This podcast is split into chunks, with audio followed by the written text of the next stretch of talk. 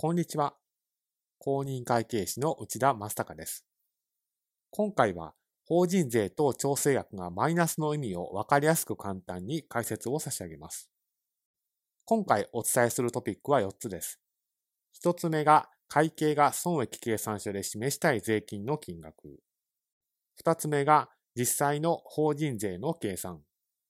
3つ目が、会計の法人税の示し方。そして4つ目最後が、法人税と調整額がマイナスの意味、こちらについて解説をしていきます。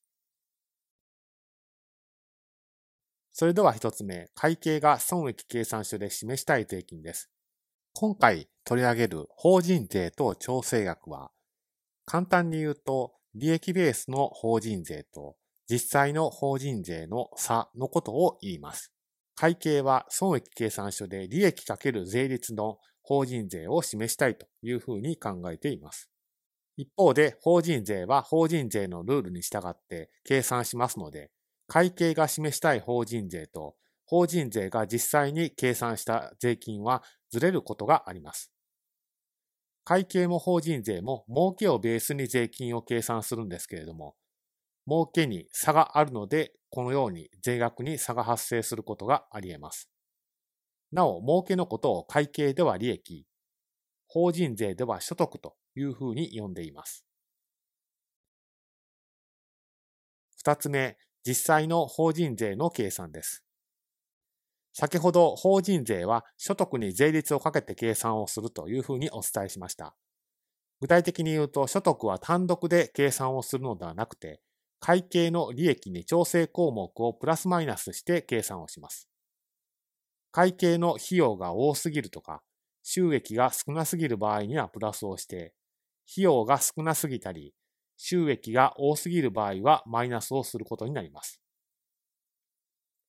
この利益にプラスをすることを法人税用語で加算、逆にマイナスをすることを減算というふうに呼んでいます。いずれも法人税的には会計の費用、収益は多すぎる、少なすぎるとまあ、そういった視点から見て、調整計算をすると、まあ、そういった仕組みとなっています。続いて、会計での法人税の示し方、こちらを解説していきます。損益計算書での法人税の示し方について、実際の法人税を示すのか、それとも利益に税率をかけた税金を示すのか、二つの考え方があります。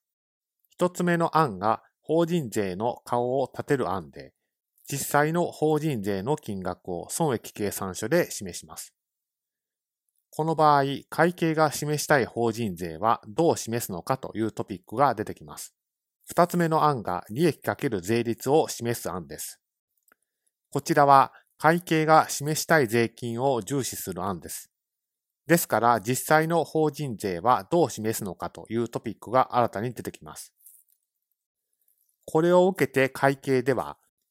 案1と案2を両立させる案を採用をしています。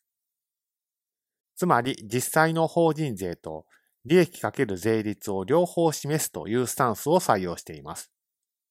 どういうことかというとこちらの通りです。示したい金額が法人税とは違うというふうに言っても、法人税の顔を立てないといけません。税効果会計では損益計算書で法人税等の数字には一切手を触れずに、そのすぐ下に法人税等調整額という勘定を使って間接的に調整を加えると、まあ、そういったスタンスを採用をしています。ですから、法人税等調整額というのは、会計が実際の法人税等へ調整を加えたい金額という意味となります。